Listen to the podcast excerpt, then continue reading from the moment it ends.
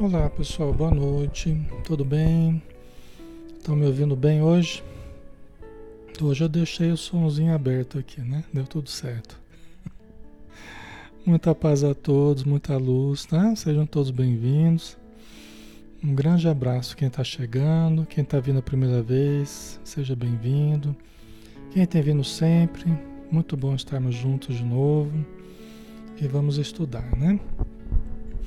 Vamos então fazer a prece inicial, pessoal. Vamos convidar a todos para orarmos, né? Vamos todos elevar pensamento, fechando os olhos e nos colocando numa posição receptiva, numa atitude receptiva, mentalmente, emocionalmente, porque Deus tudo é, tudo pode e nós necessitamos o nosso Pai, o Criador do universo, perfeito em todos os, os aspectos, e nós necessitando evoluir, necessitando desenvolver o que há de potencial dentro de nós, a inteligência, a moralidade, o amor, o discernimento, as emoções, o equilíbrio das emoções as atitudes no dia a dia. Então, Senhor, somos a grande população da humanidade ainda necessitada. Somos criaturas encarnadas e desencarnadas que estamos juntos em torno dos espíritos amigos, em torno de Ti, para nos alimentarmos das vibrações superiores que jorram sobre todos nós dos mananciais de luz da vida imortal e nos saciam a fome e a sede que temos de espiritualidade, de elevação, de libertação das amarras que tem nos retido há tanto tempo nas faixas primitivas, nos comportamentos primitivos e nós queremos melhorar, Senhor. Queremos conhecer para transformar. Pedimos em benefício de todos os irmãos e irmãs que estão conosco no plano material e no plano espiritual, que a luz que vem do alto não seja em vão e que nós saibamos aproveitá-la fixando-a em nosso coração e em nossa mente. Que assim seja, Senhor.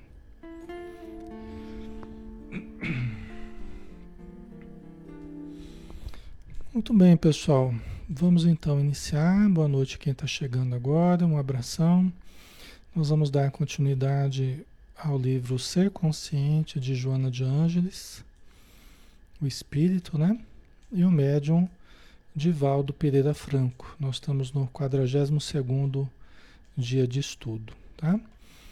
É um livro de psicologia transpessoal na visão espírita Estamos no capítulo 4, fatores de desintegração da personalidade. E o nosso item é autocompaixão, né? já começamos na semana passada e vamos dar continuidade. Tá? No último parágrafo que a gente analisou, né, desse tópico autocompaixão, é, foi esse aqui, né? A mente conforme seja acionada pela vontade, torna-se cárcere sombrio ou asas de libertação. E ninguém se lhe exime a influência. Vocês lembram, né? Então, tudo começa na nossa mente. Tudo começa na nossa mente. Né? A, a, o cárcere sombrio, a gente olha para a nossa vida, meu Deus do céu, a situação está difícil, está complicada, está tudo dando errado, só doença para todo lado, só é, é, discussão para todo lado. O que está errado? Nós temos que partir da mente para começar a mudar essa situação. Pode ser o cárcere sombrio ou pode ser as asas da libertação. E ninguém foge à influência da mente. Todos nós temos uma mente e a nossa mente ela vai moldar a nossa vida. Nós que precisamos acioná-la pela vontade para o lado bom, ao invés de termos a nossa mente trabalhando contra nós, né? Porque na verdade é o que acaba acontecendo. Quando a gente não sabe usar a mente, é que é um aparelho que você tem que aprender a usar, né? E conforme a gente use, a gente vai aprendendo a escolher a melhor forma de usar, vamos dizer assim, né? Então, continuando. Conduzida pelos escuros corredores da lamentação, desatrela condicionamentos que aprisionam o ser demoradamente. Então, nesse uso da mente, né, do que a gente elabora no laboratório mental e que vai condicionar a nossa vida conforme a gente leva para um lado bom, um lado ruim, quando a gente vai para o lado da lamentação, que a gente começa a reclamar sistematicamente, né? a gente desatrela, a gente traz de volta, a gente libera condicionamentos ou cria condicionamentos que nos aprisionam demoradamente. A gente cria vícios, né? O próprio, a própria lamentação é um, é um mau hábito, é um vício que a gente acaba caindo e que ela acaba criando outras, desatrelando outros condicionamentos, seja do presente, seja do passado.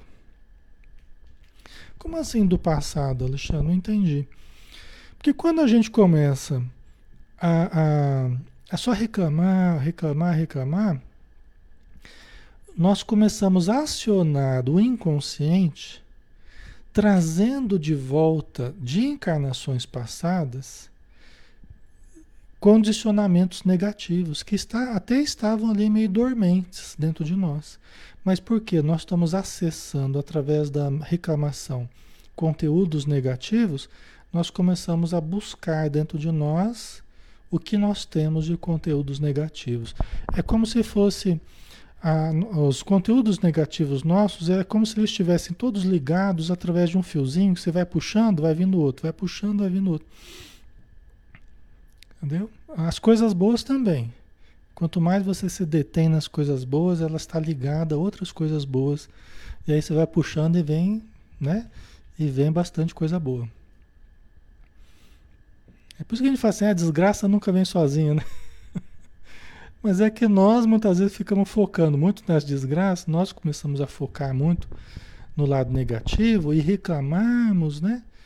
e reclamando, aí a gente começa a buscar no baú, no baú do passado, né? Aqui não é o baú da felicidade, aqui é o baú da infelicidade, né? A gente começa a buscar no baú situações parecidas com essa. E aí vem conteúdos negativos, vem condicionamentos negativos, até vícios do passado que nós no presente não estávamos tendo, por exemplo, podem começar a ressurgir. Entendeu? Podem começar a voltar né, no nosso psiquismo. Tá? Então é muito, muito perigoso né, nós ficarmos é, lamentando muito, né, reclamando, né, maldizendo a vida. Né? E aqui no, o nosso, nosso tema aqui é autocompaixão. Né? Então quando a gente. Ela já falou isso mais no começo do tema, né, do, desse tópico que quando a gente elege a posição de vítima, quando nós elegemos, é uma escolha, quando a gente entra nessa posição de vítima da vida, nós estamos a um passo de desarranjos sérios do psiquismo. Então nós não podemos fazer isso, entrar nessa posição de vítima, né? A situação está difícil? Tá, mas é a prova que eu tenho. Vamos mudar isso aí? Vamos usar os recursos? Vai adiantar o reclamar? Não vai, então vamos olhar para frente, né? Aí ela continua: Por isso mesmo, o cultivo da autocompaixão, mediante a insistente reclamação em torno dos acontecimentos da vida, demonstrando insatisfação sistemática, transforma-se em mecanismo masoquista de perturbadora presença no psiquismo. Né? Então vocês estão entendendo, né? O raciocínio aqui. Então, se você fica ali cultivando muita autocompaixão, né? Ah, que eu sou um coitadinho, ninguém me ama, ninguém me quer, ninguém me ajuda, ninguém. né? Estou esquecido, abandonado aqui. Todos nós podemos viver momentos em que a gente esteja passando por provas difíceis, né? É difícil você avaliar a prova do outro. Às vezes a gente acha que a nossa é a maior. E por excesso de, de, de, de autopiedade, de autocompaixão, né? a gente acaba entrando nessa posição de reclamação né? em torno dos acontecimentos da vida. Né? E a pessoa vai, vai mostrando uma insatisfação sistemática. Está sempre insatisfeita, sempre insatisfeita. Né? Pode acontecer coisa boa, pode acontecer coisa ruim, ela sempre acha uma maneira de reclamar, uma maneira de falar que podia ser melhor, não sei o quê, né? Aí você percebe que não é exatamente que não ocorrem coisas boas, é que a pessoa está só vendo é, é, o aspecto negativo de tudo. E ela não sabe nem enxergar quando acontecem coisas boas, porque ela acaba enxergando, a pessoa acaba enxergando é, a mesmice, né? O Emmanuel até fala, né, que nós precisamos muito, quando quer, a gente quer ajuda espiritual, né, nós precisamos olhar como nós estamos nos portando perante a vida. Porque dependendo como nós estivermos, com uma certa má vontade perante a vida, todos os socorros, toda a ajuda dos espíritos amigos acabam sendo imprestáveis para nós. É assim que o Emmanuel fala. Nada, nada tá bom. Né? Os espíritos se os espíritos se contorcendo ali para conseguir né, é, melhorar as nossas as situações, né, para que a gente se anime mais, para que a gente esteja numa situação melhor, mas nós repelimos e nós, por não sabermos enxergar o auxílio, né, por mantermos a mente sempre naquela, naquele foco negativo, né? na reclamação. Ok?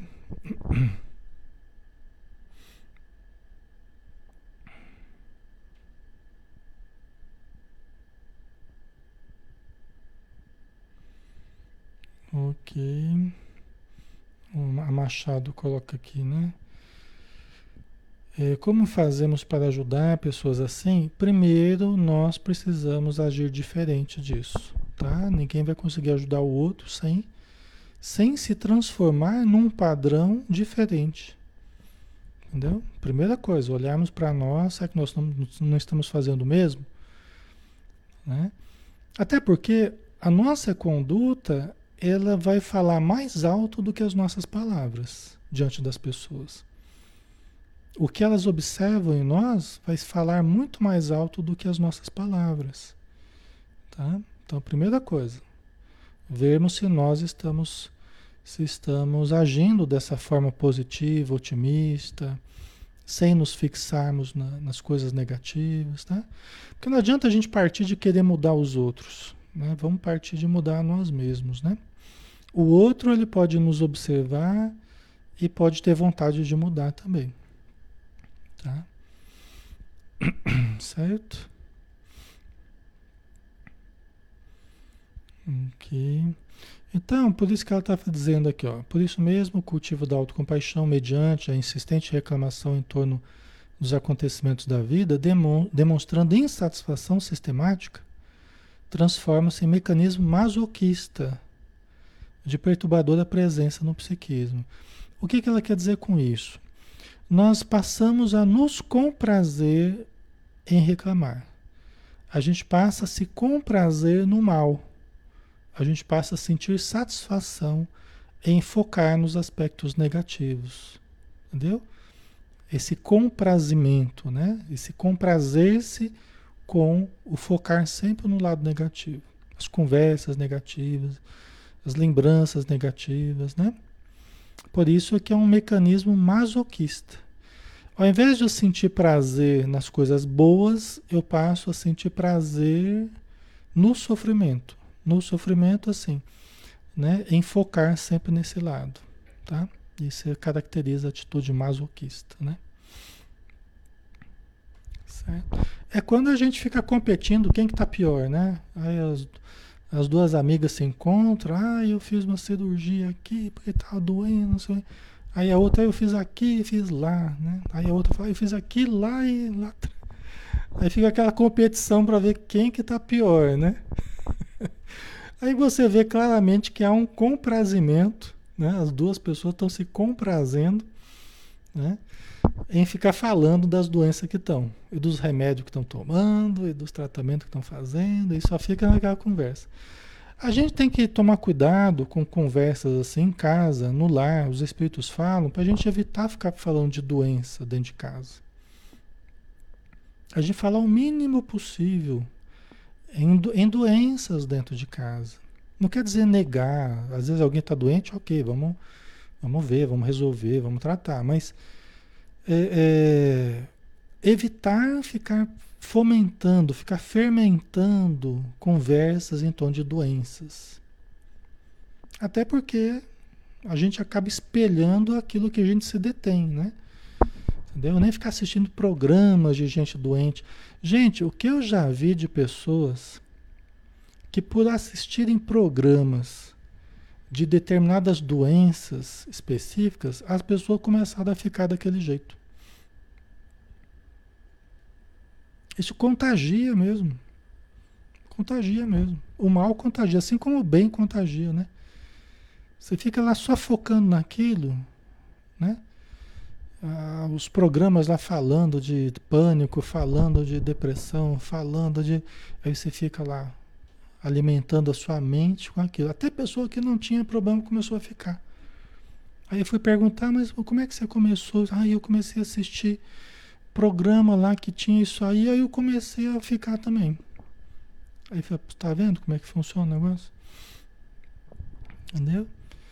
Então, tem pessoas que é, é, introjetam aquilo, né? Introjetam as coisas negativas, né? E traz para si aquilo e começa a reproduzir, né? Até porque às vezes a pessoa já tem uma estrutura meio é, é de hipocondria, né? Às vezes ela começa a reproduzir aqueles estados, né? Tá? Então a gente precisa focar nos conteúdos mais positivos, né? Ok. Certo? Vamos lá? A pseudo-aflição mantida, a pseudo-aflição, porque às vezes nem há motivo para tanta aflição, nem há motivo para tanta, né, para você ficar cultivando o mal, a reclamação, mas eu transformo aquilo na minha aflição. Então a pseudo-aflição, falsa aflição, né, mantida, converte-se em motivo de alegria. Não, porque eu ouvi falar que está queimando lá nos Estados Unidos, ou está queimando lá no. Pronto. Acabou o meu dia porque está. Aí eu já fico aflito porque está queimando lá no, né, do outro lado do planeta, porque. Né, tudo é motivo para a pessoa ser infeliz. Na verdade, é a pessoa que está acata de motivos para pular de um para o outro.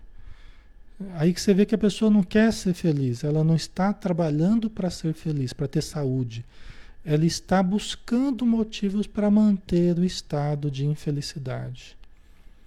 Buscar justificativas que expliquem o porquê que ela não está bem.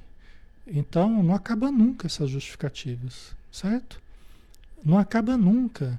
Por quê? Porque a humanidade sempre tem problemas, os países têm problemas, as pessoas têm problemas, sempre há um escândalo aqui, um escândalo ali. Então não acaba nunca.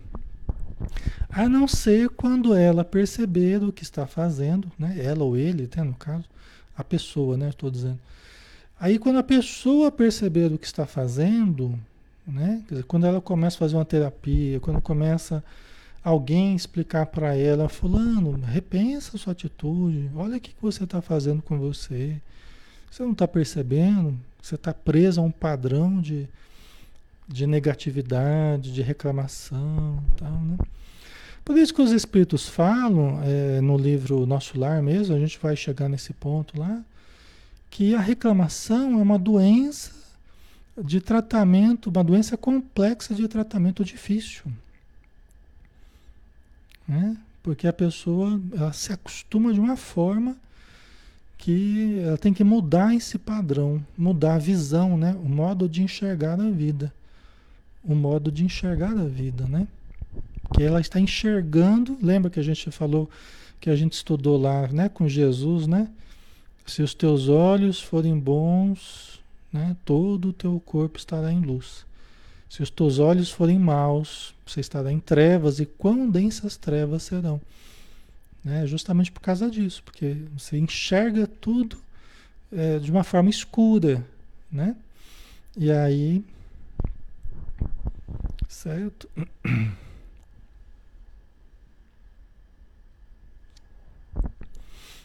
Ok, então o planeta ele sempre tem, sempre teve problemas, né? Sempre teve e vai continuar tendo. Durante muitos milênios e muitos, a gente não sabe nem quanto tempo, né? Sempre teve problemas e sempre vai continuar tendo.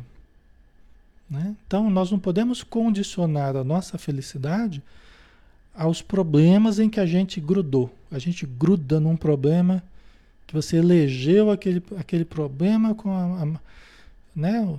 Você não vai ser feliz enquanto aquilo não melhorar. Mas você vai viver, vai morrer vai continuar aquele problema. Então nós não podemos condicionar a nossa felicidade à resolução de certos problemas da humanidade. Porque a humanidade, como diz Joana de Anjos, ela caminha num certo ritmo vagaroso. E a nossa evolução individual, ela não precisa seguir no mesmo ritmo da humanidade. Vocês percebem isso? A humanidade ela vai evoluindo num ritmo vagaroso. Até o Emmanuel fala sobre isso. Mas nós individualmente não precisamos ir no mesmo ritmo da humanidade. Nós podemos acelerar. Entendeu? Agora, quando a gente gruda num certo tema, você se identifica demais com aquilo, você gruda naquilo e não solta e fica sofrendo. Não quer dizer que você não possa trabalhar para melhorar aquele assunto, aquele tema, aquele aspecto. Você pode trabalhar, mas não condicionar a sua felicidade àquilo. Né? Felicidade está em fazer o bem, né? Ajudar tal. Mas a gente não pode esperar que as coisas mudem no estalar de dedos. Né? Tem problemas muito complexos que vão levar muito tempo, vão demandar muito tempo para mudar. Não é conforme a gente queira, é conforme seja possível, né? Tá? A Ana colocou nos problemas fazem parte da nossa evolução espiritual, com certeza. Né? Exatamente, nós temos que utilizar essas dificuldades, esses problemas para impulsionar, não para ficar desanimado, revoltado, desanimado, triste. Né? Eu não posso usar essas dificuldades para me pôr para baixo. Eu tenho que usá-las para fazer o bem, para me jogar para cima, né? Ficar feliz, ó, eu estou fazendo minha parte, estou tentando melhorar as coisas, né?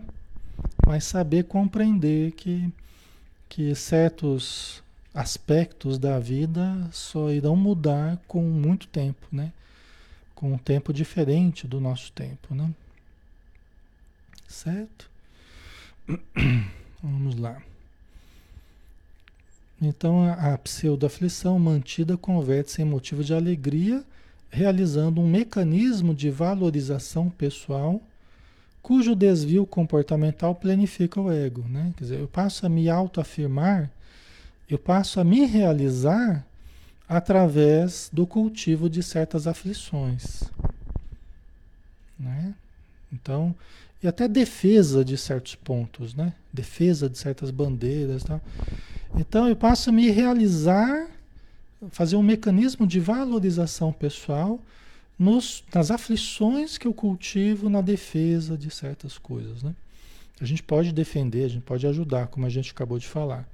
Mas aqui no caso a gente está falando de cultivo de aflições, né? cujo desvio comportamental planifica o ego. Mas aí o ego, é, essa planificação do ego aqui é do inchaço do ego, tá? É, satisfaz ao ego. A pessoa gosta de mostrar o slogan de né, é, o quanto que eu estou sofrendo pelos né, por determinado tema lá, pelas queimadas não sei aonde. Quanto que eu estou sofrendo, quanto que eu estou indignado, e fica lá cultivando aflição e fica sofrendo. Isso planifica o ego, a pessoa que quer aparecer através do ego, né? das projeções do ego. Mas não realiza de fato, não planifica de fato. Esse é o problema, né? A pessoa ela só grudou num aspecto e, e, e não consegue desgrudar. Ela não consegue olhar para ela. Ela se fixou num ponto fora dela, não consegue voltar. Entendeu? Precisa se desidentificar, se identificar consigo mesma, né? com, com seus conteúdos, com seu crescimento. A gente, é quando a gente usa as coisas de fora para fugir de nós. Entendeu? A gente acaba fugindo de nós, né? A Silvana fica feliz com a infelicidade. Exatamente, né? Com esse marketing né, de, de pessoa que está aflita, sofredora pelo, pelos males da humanidade. Mas a humanidade não deixa de, de ter os seus males porque eu estou sofrendo por eles. Os espíritos dizem que eh, ninguém se melhora pelo conjunto de aflições e lágrimas que cria. Achei interessante, né? Um dos instrutores do André Luiz falou: ninguém se melhora eh, pelo conjunto de aflições e de lágrimas que cultiva. A gente se melhora pelo autoconhecimento e o, o exercício do amor, não é ficar se afligindo. Entendeu? Se afligir não vai ajudar nem a gente nem os outros, né? Ficar sofrendo não vai ajudar nem a gente nem os outros, né? A Mari colocou: não podemos ter compaixão para com os outros, você entende? Então, nós devemos ter compaixão, mas a nossa compaixão que a gente deve ter pelos outros, né? De você se condoer da dor do próximo, tal, não pode ser no nível patológico. Entendeu? Por quê? Porque tem muita gente se compadecendo do outro, mas sem função nenhuma, sem benefício nenhum. Entendeu? Ela só se compadece, também não faz nada para ajudar o outro. Melhor seria eh, se compadecer e ajudar efetivamente. Né? Não criar apenas aflições, tristezas que não, não produzem nada. Tá? É nesse sentido, né? Aliás, uma das coisas que a gente mais precisa é compaixão, né? Uma das coisas mais importantes para nós é compaixão. Mas veja bem, essa compaixão, essa piedade para com o outro, para com os outros, né? Nós devemos, nós aprendemos com os espíritos a lidar com isso com equilíbrio, de modo que não faça mal para nós e nem para os outros. Porque você sabe que pode fazer mal para os outros também? Às vezes, você lidar com excessiva compaixão, excessiva piedade com os outros, o que, que você diz para o outro? Você é um coitadinho que realmente não vai sair dessa. Você é um coitadinho que realmente você não tem jeito. Eu estou condoído de você, que realmente você não vai mudar, você não tem jeito. Entendeu? É piedade, eu estou me condoendo. Só que estou dizendo às vezes sem palavras, estou dizendo que eu não acredito em você. Ok? Estou dizendo que eu não acredito em você. Estou tomado de compaixão por você, né? Porque você não, você é um pobre coitado mesmo, né? Olha como é diferente você olhar para a pessoa, até você se condoer da dor, mas eu falo, olha, a pessoa tem condição de mudar. A pessoa tem condição de melhorar. A pessoa tem condição. Não, você consegue. Não, mas eu já tentei, não dá certo. Não, você consegue, eu vou te ajudar, vai dar tudo certo. Você vai se levantar. Vocês percebem o limite da, da autocompaixão? Né? Uma mãe, por exemplo, uma mãe, até a Joana de Anjos fala sobre isso no livro Autodescobrimento, né? uma busca interior. Né? Uma mãe com excessiva compaixão com o filho, ela não consegue nem educar direito o filho. Né? Ela explica isso. Uma mãe com excessiva compaixão com o filho, ela não consegue nem educar. Porque tudo ela fica, ai, coitadinho, vai ter que levantar cedo para ir na escola. Ai, tá frio. Ai, não sei o que. É tudo coitadinho, tudo não consegue, tudo não pode, tudo né? Não consegue colocar limite para os filhos, não consegue, né? Às vezes falar até firme com o filho, porque o filho está precisando que fale firme com ele, que tenha energia, e a mãe não consegue. Entendeu? Porque ela não consegue sair daquela compaixão perniciosa, né? Vocês entendem, pessoal? Aquela doçura sistemática, aquela coisa que, na verdade, anestesia o espírito, aquele espírito do, da, do filho, né, da criança, que precisa também de uma ação enérgica, precisa de uma firmeza, precisa sentir segurança naqueles que educam. E às vezes a pessoa fica naquela fragilidade, ai, coitadinho, entendeu? Eu não pode colocar para dormir cedo, tem que deixar dormir de madrugada, né? Porque tudo é coitadinho, né? Faz sentido para vocês? Então, a gente precisa tomar cuidado com esse negócio de, de compaixão, de piedade, para a gente dosar. A gente tem que se compadecer uns dos outros, né? É o princípio da caridade, né? A compaixão, ela, ela, ela, ela nos predispõe à caridade, né? Então, sem compaixão não tem caridade, né? Mas para a gente realmente fazer a caridade, ou seja, para a gente realmente ajudar, a gente precisa ter esse equilíbrio aí. Tá? Senão a gente exagera na dose, né? A gente exagera na dose e chega ao ponto de menosprezar a força do outro, menosprezar a capacidade do outro, menosprezar os potenciais do outro. E o outro tem condição, o outro tem potenciais, tá? Então eu não posso menosprezar né?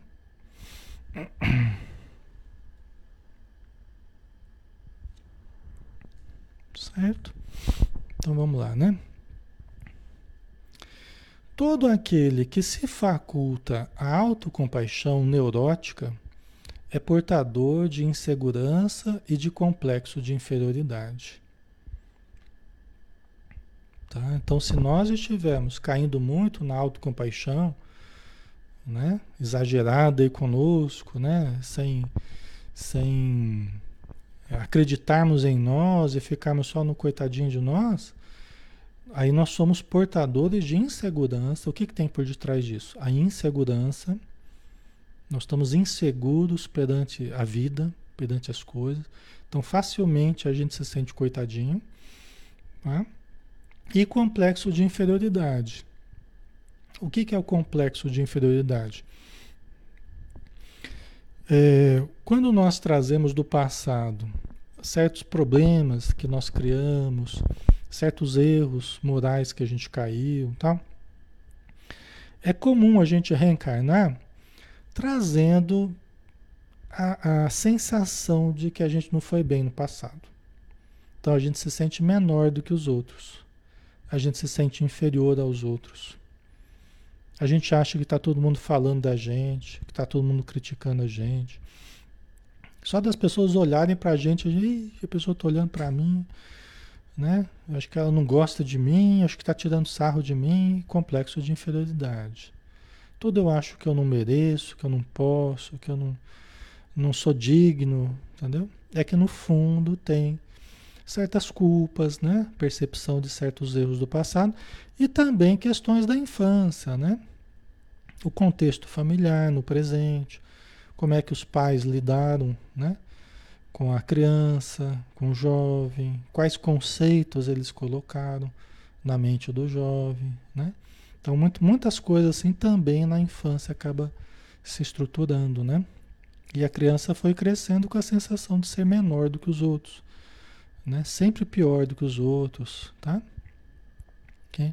Isso dá para ir superando, isso dá para ir vencendo.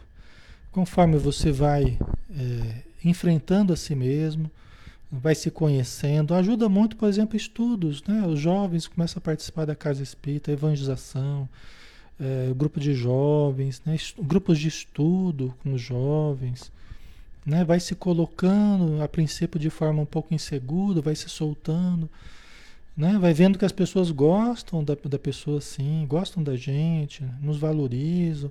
Então isso com o tempo pode ir melhorando, né? Conforme a pessoa vai se trabalhando, tá? Então é tá dizendo, né, que a gente pode ser portador de insegurança e complexo de inferioridade, né? Que disfarça recorrendo inconscientemente às transferências da piedade por si mesmo sem qualquer respeito pelas demais pessoas. Então a gente acaba se escondendo inseguros, complexados, né, do complexo de inferioridade. A gente acaba se escondendo por detrás da, da autocompaixão. Então, o que, que tem por detrás da autocompaixão? A insegurança e esses complexos aí. Né? Então, a gente acaba colocando tudo nessa atitude é, excessivamente piedosa conosco mesmo, né? Então nós somos sempre os coitadinhos, mas não temos respeito por, pelas demais pessoas. Por quê? Porque estamos focados em nós e no quanto nós somos infelizes. E aí ficamos falando para todo mundo o quanto nós somos infelizes, sem respeito por ninguém que está nos ouvindo. Então a gente sistematicamente, vocês entendem?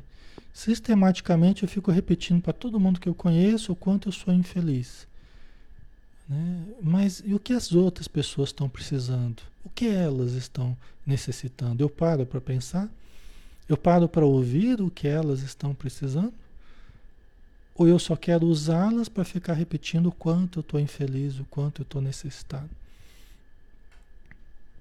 Ok? Né? Aí a gente entende exatamente, Bianca, aí o, o egocentrismo. Entendeu? Então faz parte desse processo a pessoa estar fechada no seu egocentrismo. Né? A pessoa que está fechada em si mesma. A pessoa que está muito fechada em si mesma, ela não consegue amar o outro. Ela não está disposta a amar o outro, porque ela não está amando nem ela mesma. Ela não está amando nem ela mesma. Quanto mais amar o outro, ou amar os outros.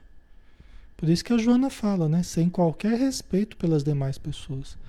Até que as pessoas vão cansando de ouvir as reclamações, vão cansando de ouvir as queixas, aí começa a se afastar. Né? Aí começa a se afastar da pessoa que só fica ali repetindo aquilo, né? É diferente quando você vai fazer uma terapia, você vai fazer um tratamento, você vai falar das suas queixas, né? Aliás, é o lugar certo para você levar os problemas, e o profissional vai deve ouvir, vai ouvir com toda atenção, com todo respeito, carinho, para poder entender os seus padrões mentais, verbais, comportamentais e vai poder no tempo certo ir pontuando e até mostrando, falar, você está vendo que você está preso nesse padrão, né? Aí o profissional vai tentar espelhar, mostrar para a pessoa o que, que está ocorrendo com ela, para que ela possa mudar através de um exercício, né? Um exercício é, diário, né? De todo momento, na verdade, tá? Então, é, é, mas ali pelo menos você está falando para a pessoa certa no lugar certo que vai poder te ajudar. Entendeu? Aí você está ali no tom de desabafo, né? O que não dá é para a gente fazer isso o tempo todo com todo mundo. Porque a gente acaba se queimando, né? A gente acaba se queimando com os amigos, com os familiares, com... Né? A gente precisa buscar do tratamento para que isso mude. E aí sim, a gente quando vá conversar, a gente consegue é, estabelecer vínculos mais saudáveis, mais positivos, né?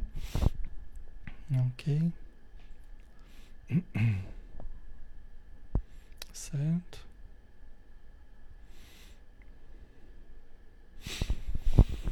Ok, né? Todos nós temos momentos que a gente está mais assim, né? A gente tem que perceber, e esses estudos servem para isso, né? é, a gente perceber o que está ocorrendo, opa, deixa eu mudar, deixa eu sair disso. Não adianta eu ficar reclamando, não adianta eu ficar me vitimizando, né? Alexandre, mas o que eu passei, realmente eu fui vítima numa situação. Eu entendo que existe realmente numa dada situação, tem a pessoa que agiu de má fé, tem a pessoa que sofreu aquela ação, isso é real. Você pode ter passado por uma situação em que você foi vítima de um negócio, mal feito por alguém, né? Que o negócio lesou você, né? Vítima de uma agressão. Isso é real. Isso é real. Isso existe. E pode até estar, é, é, funcionar processos né, judiciais, é, criminais. Isso tudo está valendo, né? A questão não é a posição de vítima numa dada situação. A questão é a posição de vítima perante a vida. Eu não preciso transformar certas ocorrências que acontecem comigo numa condição em que a minha vida eu me porto como uma vítima. Eu não preciso fazer isso. Entendeu? É muito mais ampla a coisa, né? Tá? Eu não preciso transformar um acidente de percurso numa interrupção da minha viagem. Né? Eu não preciso transformar um acidente de percurso, né? Todos nós passamos por acidentes de percurso. Realmente coisas que alguém faz negativa para a gente. A gente precisa pegar isso e transformar no impedimento para a minha felicidade. As coisas terão o peso que a gente der a elas. Elas terão o valor que a gente der a elas. Entendeu? Emocionalmente. Tá? Se eu quiser transformar um acidente de percurso na interrupção da minha felicidade, da busca da minha felicidade, eu acabo transformando. Entendeu? Certo? O Cal, né? Hoje eu sou bem tranquilo, vejo sempre o lado bom de tudo. Que bom, Cal. É um exercício, né? A gente pode até ver as coisas negativas, mas a gente priorizar as positivas. Priorizar o aspecto positivo, né? Ok.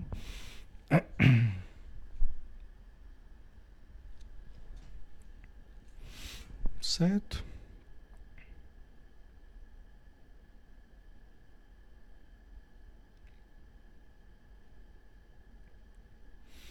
Então, isso tudo que a gente está estudando são coisas que se aplicam a todos nós. Eu, inclusive, tudo que a gente estuda aqui tem a ver comigo também.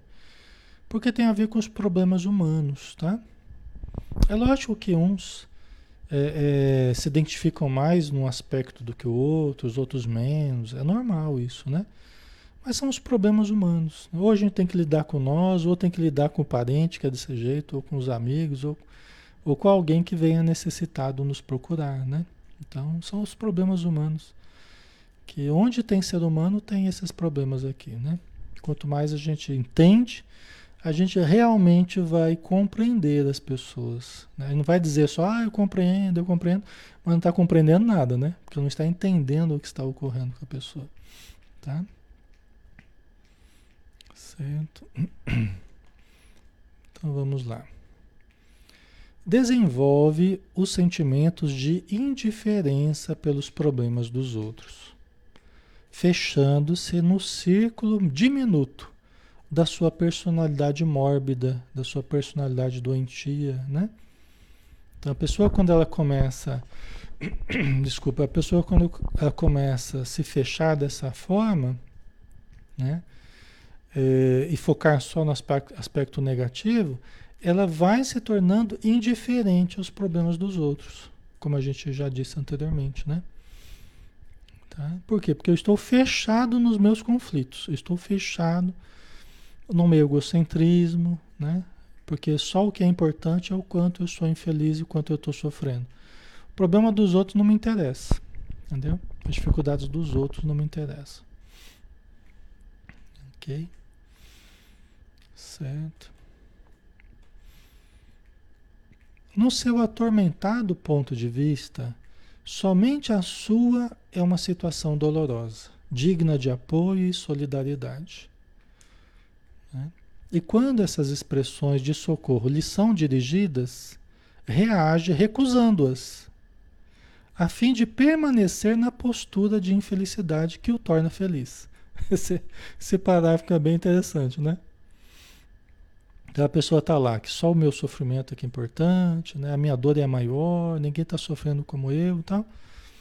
Só que quando alguém fala, olha, eu vou te ajudar nisso aqui, falo, não, não, não precisa, não precisa, eu já tentei, não deu certo. Aí você vê que a pessoa, na verdade, ela não quer sair do discurso. Eu já lidei com situações assim centenas de vezes, né? A pessoa não quer sair daquele discurso, ela não quer mudar a situação. A reclamação não é para obter ajuda. Entendeu? A reclamação não é para obter ajuda. A reclamação é para chamar atenção. É para se comprazer naquele hábito infeliz de, de aumentar a própria dor, vamos dizer assim, né? De chamar a atenção para o sofrimento que está tendo. Não é para alguém é, vir e ajudar a sair do sofrimento. Né? Então aí a gente percebe, a gente percebe que tem uma função a pessoa ficar mal. Está tendo uma função. Como assim, Alexandre, está tendo uma função? Ela está tendo um ganho ficando mal. O que, que ela está ganhando? Quais são os ganhos que ela está tendo? Mantendo aquela patologia, mantendo aquela infelicidade, aquela reclamação. Qual, qual o objetivo que ela está que ela está alcançando? Quais as gratificações?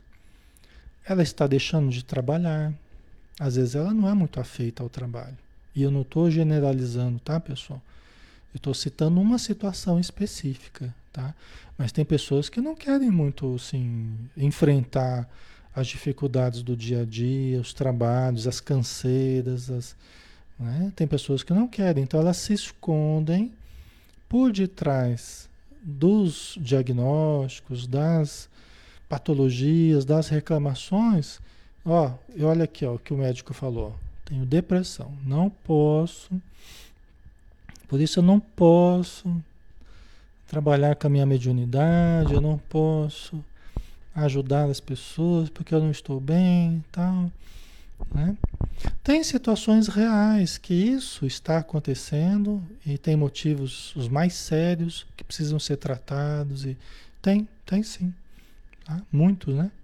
Mas tem situações que a pessoa está usando né? Ela está usando de, de, desse discurso, dessa vitimização, né? para se ausentar da vida, para se ausentar dos compromissos, para se ausentar aos embates do dia a dia, aos esforços, entendeu? Porque tudo isso dá trabalho. Tudo isso dá trabalho, tudo isso cansa a gente, tudo isso é preciso coragem, é preciso vontade, é preciso. Entendeu? E às vezes a pessoa não quer fazer esse enfrentamento. Entendeu? É uma escolha. Vocês estão entendendo? Tudo isso aqui, na verdade, é, são escolhas que a gente vai fazendo. Né? Até a loucura é uma escolha. Eu prefiro me alienar do que enfrentar a realidade. Eu prefiro romper com a realidade do que conviver com uma realidade que eu não aceito. Acaba sendo uma escolha também. Tá? Certo, pessoal?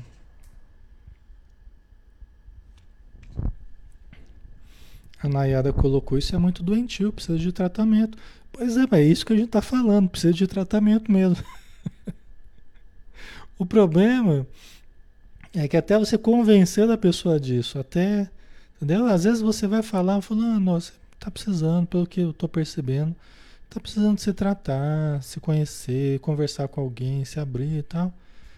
Às vezes a pessoa já se melindra, a pessoa fala, o quê? Você tá, tá achando que eu tô louco? Tá achando que eu tô. Né?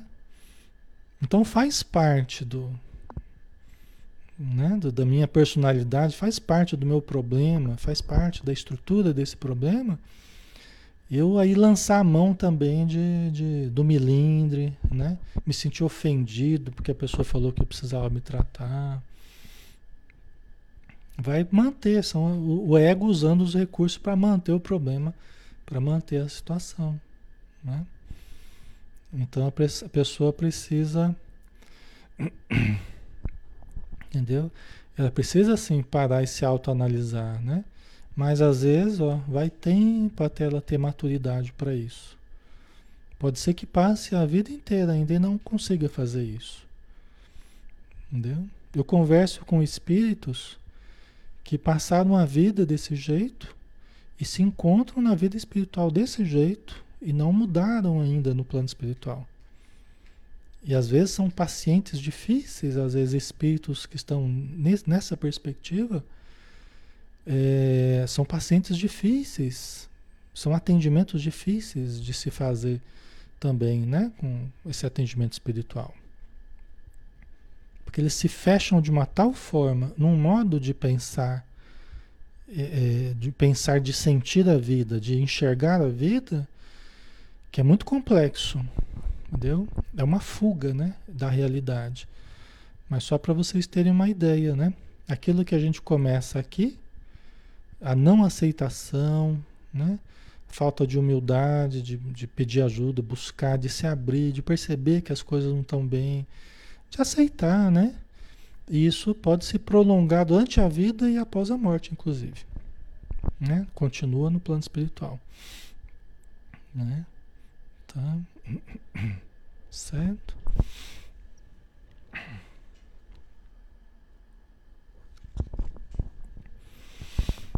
Ok, isso vai levando a um estado de paralisia no plano espiritual, um estado de encolhimento, de paralisia, como se fosse um estado de pupa, né?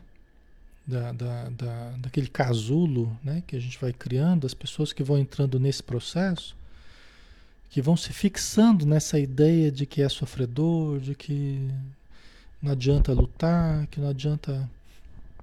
Eu só reclamo, né? vai se fechando num estado como se fosse um casulo, vai se encasulando no plano espiritual. Entendeu? Os espíritos amigos tentam fazer reverter através das comunicações mediúnicas nos grupos, né, nos atendimentos, da energia dos médios, né, do ectoplasma, eles tentam reverter esse processo, mas com muita dificuldade, porque a pessoa coloca dificuldade nesse processo. Tá? Certo, pessoal? Isso eu falo é para a gente não ficar fazendo vista grossa para essas coisas com a gente mesmo, né? A gente ficar, ficar se acomodando nessa postura, né? E a gente percebendo que a gente está fazendo isso, peraí, vamos, vamos assumir uma posição viril, uma posição corajosa, vamos nos enfrentar, vamos pedir ajuda, vamos, né? E às vezes, às vezes a gente vê jovens fazendo isso, já começando a criar uma estrutura de pensamento muito negativa perante a vida, muito cedo fazendo isso, praticamente adolescentes fazendo isso, né? Então a gente precisa cuidar, né? Ali, né? Atrofia, né? Vai atrofiando, exatamente. Tudo que a gente não usa vai atrofiando, né? Então, se a nossa relação com a vida não está sendo exercitada, nós vamos nos atrofiando, nós vamos nos encasulando, né? nos enclausurando em nós mesmos, tá? Certo? Então nós precisamos fazer o esforço. Ir na casa espírita, tomar um passe, né? participar de um grupo de estudo, mesmo com dificuldades, vamos nos movimentando. Entendeu? Nós temos que é, Andressa, agradecer mais, né? Reclamar menos, isso mesmo, tá? É isso aí, né?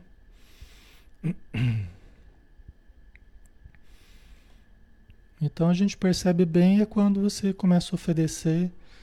Às vezes, às vezes você vai conversar com a pessoa, tudo que você oferece para a pessoa, ela rebate. Vamos tentar tal coisa? Ah, não, tal coisa eu não gosto. Vamos tentar, não, tal coisa eu não consigo. Vamos tentar, você já tentou? Não, aquela lá me... Entendeu? Tudo da pessoa vai rebatendo. Né? Aí você pensa assim, meu Deus, como é que eu vou ajudar essa pessoa? né? Porque tudo que você vai colocando, a pessoa rebate. É que nem tênis, né? Você joga ali, a pessoa joga de volta. Né? É impressionante. Por isso que eu vejo assim, as pessoas melhorarem não é tão difícil. Se elas soubessem como é fácil até melhorar. Isso eu sempre observei. As pessoas melhorarem não é difícil. Mas algumas pessoas tornam o fácil difícil. Porque elas começam a recusar tudo. Elas começam a, a repelir tudo que a gente tenta. Nada é bom o suficiente, nada serve o suficiente, nada vai funcionar porque ela já tentou de tudo, porque aí fica naquele discurso, né? Né, Leila? Então, né, às vezes não concorda com nada. Aí você vê que a maior dificuldade não é a grande gravidade do problema, não é o problema em si, dos sintomas que ela está tendo, não é isso o grande problema. O grande problema é a dificuldade que a pessoa cria para melhorar, até para se tratar. Essa que é a dificuldade mais complexa Não é o problema em si, mas é o problema que ela cria para receber ajuda. Faz parte do problema também, né? As defesas que ela criou, né? Aí entra muito nesse aspecto, entra muito a perturbação espiritual, né? Que aí também está tendo, geralmente, está tendo a participação na mente dela também dos pensamentos eh, dos obsessores, que estão justamente trabalhando para sabotar o tratamento, trabalhando para ela recusar, trabalhando para. Né? Então a gente percebe, a gente sabe que isso acontece também.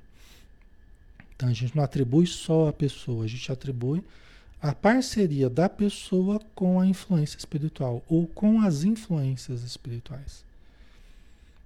Tá? Por isso que quando a gente faz um tratamento conjugado, tratamento psicoterápico, né, junto com casa espírita, junto com desobsessão, com passe, com as técnicas mais espirituais, o tratamento tende a ir bem melhor.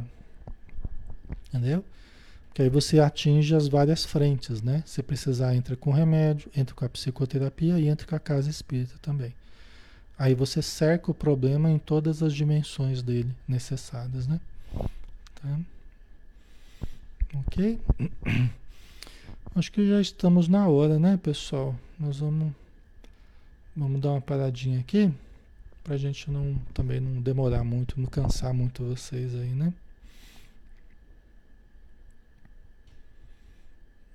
Ali colocou mais este agravante, né? a pessoa atrai, né? É, se não tinha, passa a ter, né? A influência espiritual. Se não tinha na origem, geralmente tem na origem do problema já, na origem, né? Já foi desenvolvendo já com a participação espiritual. Mas se não tinha, passa a ter, porque a manutenção do pensamento nessa frequência negativa acaba atraindo os espíritos oportunistas do plano espiritual, até os obsessores da pessoa mesmo, né? Tá? Ok. Cansa não, né? Então nós vamos ficar aqui a noite inteira. Vamos varar a madrugada então. Hoje nós vamos até duas horas da madrugada. ai, ai. Mas vamos lá, né? Vamos dar uma pausa aqui, fazer a nossa prece. Senhor Jesus, mais uma vez te agradecemos por, pelos conselhos de Joana de Anjos, pelas sugestões, pelos alertas que ela nos dá a todos nós.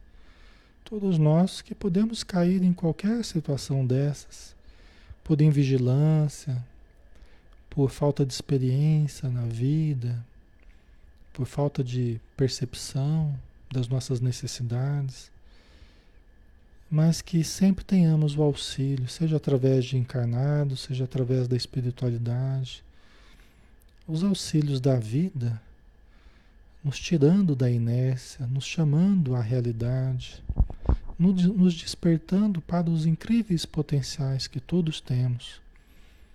Só cabendo a cada um de nós olharmos para dentro de nós e trabalharmos o nosso íntimo com determinação, com confiança, com coragem, com disciplina e que possamos desenvolver todas essas qualidades, essas virtudes, para que a nossa vida se harmonize dentro e fora de nós. Então, que a tua luz ilumine os nossos passos e que possamos mantê-la sempre diante dos nossos olhos, diante da nossa vida, que possamos mirar no teu exemplo, Senhor, que é uma é um caminho de luz, é um caminho terapêutico para todos nós. Que assim seja. Ok, pessoal, um abraço, fiquem com Deus e até amanhã, né? Às 20 horas a gente está aqui com o Evangelho de Mateus, tá bom? Um abração, até mais.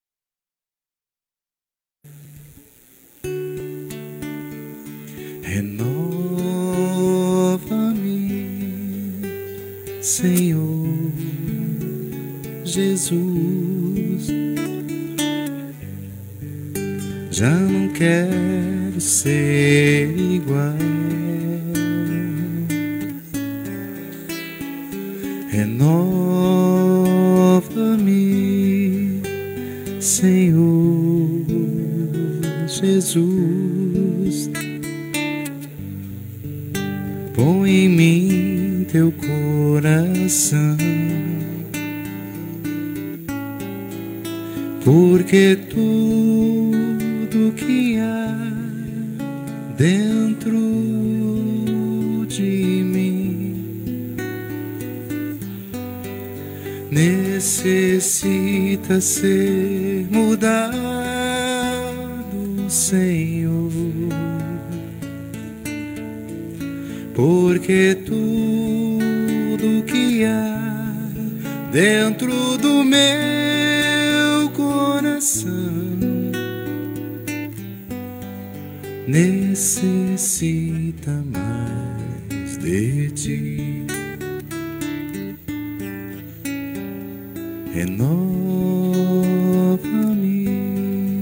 Senhor Jesus.